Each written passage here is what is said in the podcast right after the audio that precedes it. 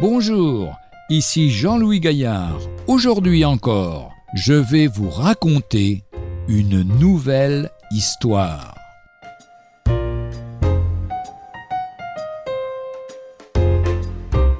Choisir de pardonner. Élodie est secrétaire, elle a 25 ans et vit en région parisienne. C'est une jeune femme heureuse et épanouie.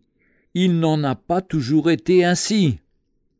À l'âge de trois ans, son frère a commencé à abuser d'elle. Pendant plus de trois ans, Élodie pleurait souvent, parfois toute la journée. Elle refusait d'aller aux toilettes, elle se barricadait dans sa chambre, elle dormait parfois avec un couteau de cuisine sous son oreiller à quatre ans. Elle a gardé ce secret pendant dix-huit ans, dix-huit longues années de haine et de rancune. Elle en voulait à mort à ses parents et à son frère. Un jour, Élodie a tout raconté à Martine, une amie de travail qui l'a écoutée d'une oreille attentive et compatissante. Puis Martine lui a appris à s'aimer et à se respecter. Elle lui a parlé d'un homme qui l'avait pardonné alors qu'elle ne le connaissait pas, que cet homme avait donné sa vie pour elle. Un soir, alors qu'elle discutait autour d'une tasse de café, Martine lui dit Si tu veux vraiment t'en sortir, Élodie, je ne vois qu'une solution. Pardonne. Élodie explose. Jamais, tu entends, jamais je ne leur pardonnerai. Mais la pensée avait été semée dans son esprit. Les semaines suivantes, Élodie réfléchit aux paroles de Martine.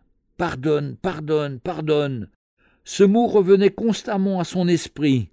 Enfin, un dimanche après-midi, Élodie choisit de pardonner de tout son cœur, se rappelant ce que Christ avait fait pour elle, alors qu'elle n'avait jamais rien fait pour lui. Puis elle téléphone à ses parents et à son frère. Vous savez quoi, chers auditeurs? Depuis ce jour-là, elle ne souffre plus, tout a changé.